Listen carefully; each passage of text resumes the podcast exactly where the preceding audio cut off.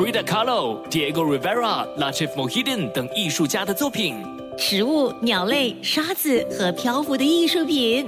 穿着感受并沉浸于艺术，前往新加坡国家美术馆观赏热带来自东南亚和拉丁美洲的故事。一场跨越两大区域、超过两百件艺术品的非凡展示，三月二十四日结束，独家门票优惠，请查阅 nationalgallery.sg/tropical。那刚才我们也了解到，其实，在不同的区域，因着纬度的不同。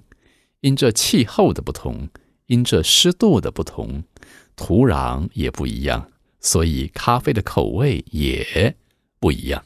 那我们怎么去了解？我们怎么去鉴定这个土壤？我们所谓的这个叫做 coffee belt，就是咖啡带啊，因为它的海拔的高度的要求，跟呃太阳照射的一个地方啊，太冷的地方，像。呃，俄罗斯这种地方就没有办法，所以这个地球的区域叫咖啡带。再来就是我们把它分成呃三大类：南美洲、非洲跟亚洲。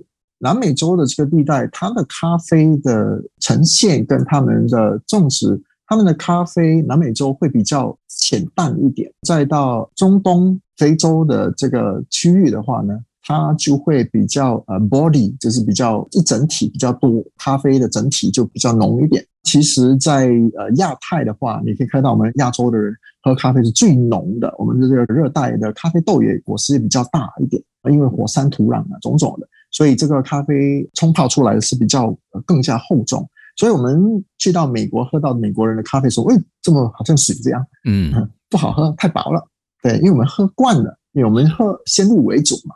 就认为说世界的咖啡应该是这么样。再来就是在每一个区域哈，他们的表现都不一样。比如说我们在巴拿马的咖啡啦，就会有很多水果 berries 的，strawberry 啊，然后黑加仑的这些味道哈，然后是非常的明显。那么你去到瓜拉马拉，你就会看到哎很多果实啊，水果的味道，芒果啊。然后如果你去到呃巴西这个地方，它就比较 nutty，比较多这些啊。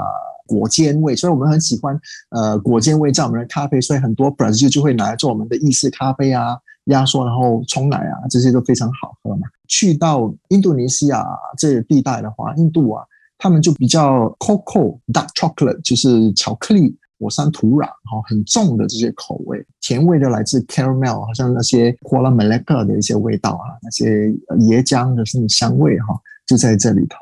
那如果你去到中东的话，就比如说也门啊，然后伊朗吃咖啡，它就会有这些香料，就非常的明显啊，就又不一样啊。回到源头埃塞俄比亚的话，它是老大了哈，它的整个咖啡的种子就非常多，你会喝到很多果实，也闻到那些香味，白花、黄花。啊，这类的味道在它的咖啡里面，它表示是非常的不一样的。所以，只有在精品咖啡里面呢，你才可以闻到跟舔到这样美味的咖啡。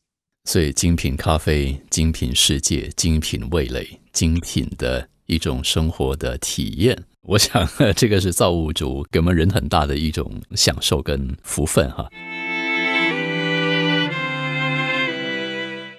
Frida Kahlo、Diego Rivera、Latif Mohidin 等艺术家的作品，食物、鸟类、沙子和漂浮的艺术品。